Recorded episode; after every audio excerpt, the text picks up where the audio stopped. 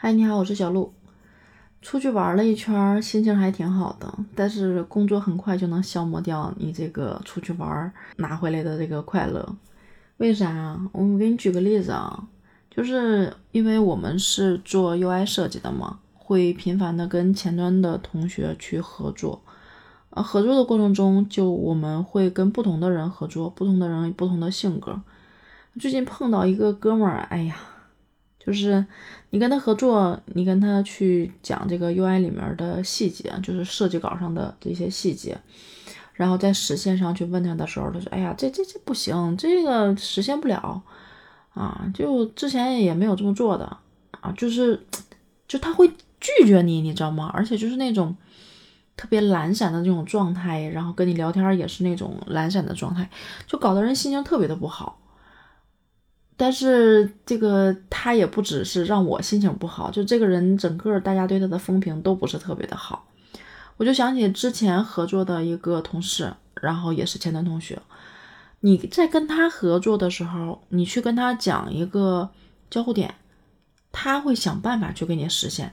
他说：“哎，他说啊，他说这个好像就他首先会认可你说啊，这个好像更符合用户的习惯。”嗯，实现起来确实有难度，但是我可以想想办法，我们试一下这样行不行？然后他就会找几种方案出来，就会跟你聊说哪种会好一些。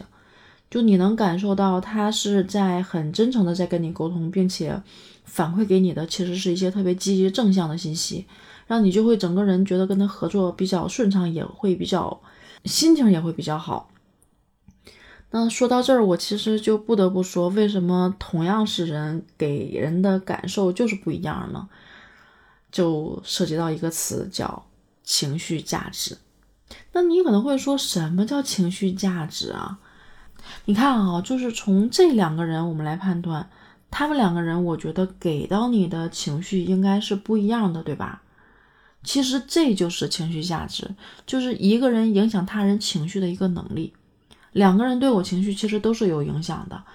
第一个人，我理解为他对我的影响就是一种负面的，然后消极的，让你觉得什么都特别难，什么都很不容易。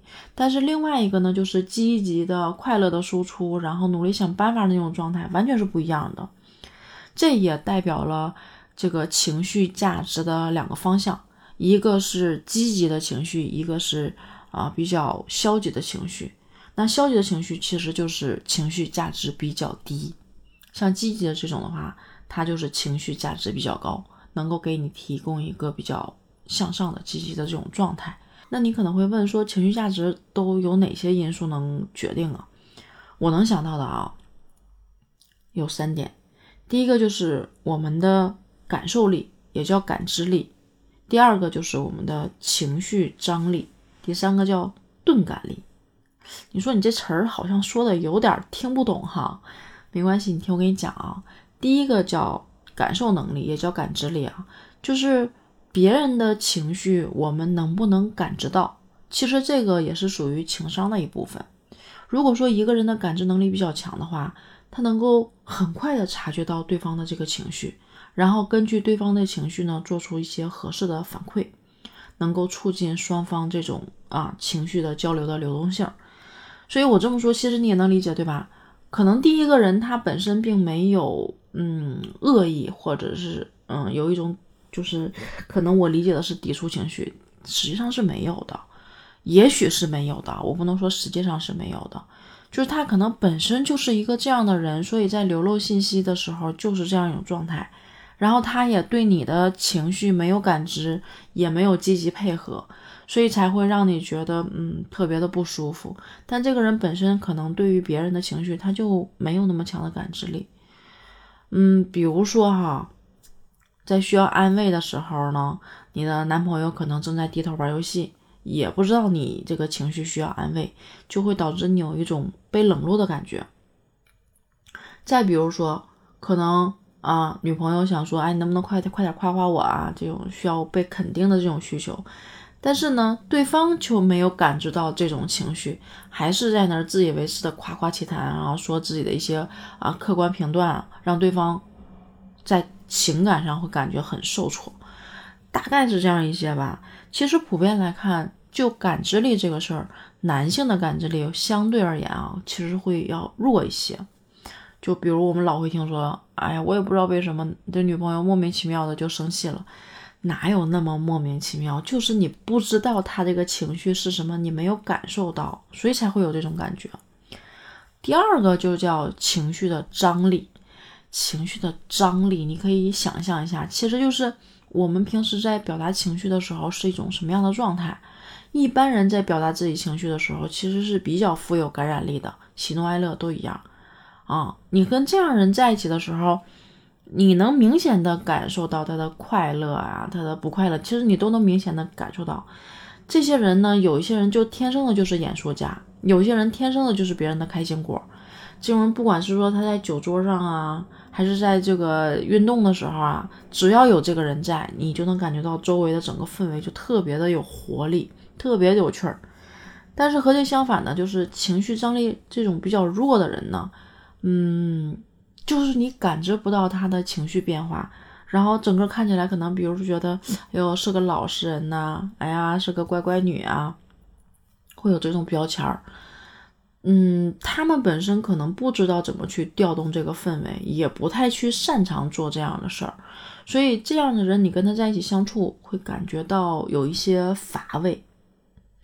第三个叫钝感力，钝感力好像会觉得跟敏感其实是相对的嘛，但是钝感力本身它的特点就在于说。别人的情绪是别人的啊，不是我的错，我就是要稳住自己，我不做接盘侠。他本身就会能够很好的去识别这个情绪，而且不容易被别人去带偏。你从字面上看，虽然觉得这个钝感力跟感知力好像是矛盾的，但是不是的，这两个其实是相辅相成的。嗯，总体来看，就是一个能够提供高情绪价值的人，他一定是在感知力、情绪张力和钝感力方面都是比较强的。整体上，他就会带给人别人就是一种比较舒服的、比较愉悦的、比较稳定的一种情绪，让你感觉跟这个人相处很舒适。另外，就是有的人就会总会让你感觉这种别扭、生气、难堪的这种情绪。这这个人他其实给提供的情绪价值就是比较低的。比较向负方向走的这个情绪价值，其实我们在方方面面，只要跟人打交道的时候，都会涉及到。比如说工作，比如说啊亲情、友情、爱情，其实都会涉及到这个情绪价值。那关于情绪价值的理解，我们怎么去做？啊，我觉得不要陷入误区啊。首先，提供情绪价值，并不仅仅是去赞美。当然，赞美肯定是其中的一种啊，但是如果仅限于做这种浮夸的赞美呢，那你的这个层次可能就有点浅了。就如果你没有到一定的程度啊，很容易出现这种给人的感觉不真诚，或者是给人一种感觉好像口蜜腹剑的这种状态。所以这个其实还是挺挺有学习的空间和技巧的。第二个就是情绪价值，它不是讨好和取悦，我们并不是去做一些跪舔的操作，我们其实要做的是，在平等的基础上去提供给别人这种情绪价值啊，这种平等就是说，你不要贬低自己去抬高对方啊，你也不要说把自己去轻视了啊，让对方觉得，哎呦。嗯，我对你这个非常的重视，让对方觉得会留恋什么之类的。恰恰相反，如果你不能把自己和对方放在一个平等的关系上，嗯，你提供的更多的情绪价值其实是有问题的。你是不断的在通过突破自己的底底线原则来去讨好别人。说完一些这个嗯偏的方向，我想说说这情绪价值到底有多重要。就像我前面提到的，这个同样是跟前端合作两个人，你你会愿意跟哪个合作呀？你肯定是更愿意那个能够跟你积极配合，然后多去思考，给你一些正向的输出，大家一起去努力把这个事儿做好的人，你肯定是跟这样的人更愿意跟他合作的，对吧？这是工作的合作上。那另外说，其实更多的就是两个男女朋友相处，两个男女朋友相处。怎么才能够稳定的、长久的、持续的在一起？这里面能够提供情绪价值是一个非常非常重要的点。今天我们不要说什么门当户对啊，什么三观五官啊，我们都抛开不说，我们就讲就是从情绪上，如果对方能够给你给你很好的输出，比如说像一个男的，他能够愿意倾听你、理解你，然后能够尊重你，甚至有一些崇拜，可能有点过分了，你肯定是很开心能够跟他去相处的，对吧？这样的人其实会让你离不开，会依赖。所以高情绪价值的人，他真的是非常非常的有凝聚力。那说到情绪价值这么重要，我想说我们怎么能够提供这个情绪价值？之前有提到说赞美，赞美可能嗯只是其中一个点。除了赞美，其实还包括能够倾听别人去诉说痛苦，而且能够化解痛苦。嗯，那其实就两件事儿。第一件事就是学会从积极的角度这个方向去解读信息。第二个就是多提供一些积极的信息。我理解为就是接收、输出都是积极正向的。所以，嗯，总体来看，这两点是主要的两点。但是这两点怎么去做啊？可能我觉得我没有资格教你怎么去做。但是我举个例子啊。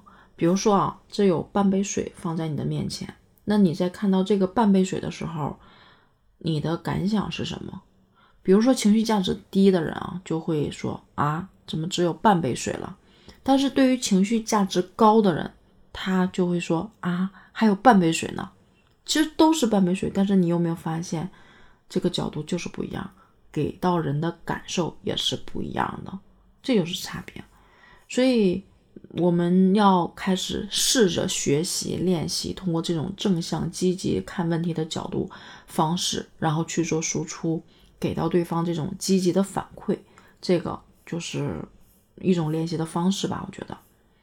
所以我想说，我们应该试着去做那个情绪价值高的人，然后呢，能够让我们在各种相处关系中，呃，把关系处理好，让这种关系处理的。如鱼得水，怎么样？听了我这一期有没有一个比较深刻的理解？如果你觉得对你有帮助，能不能给我留个言、点个赞？好了，小乐就说到这儿吧，拜拜。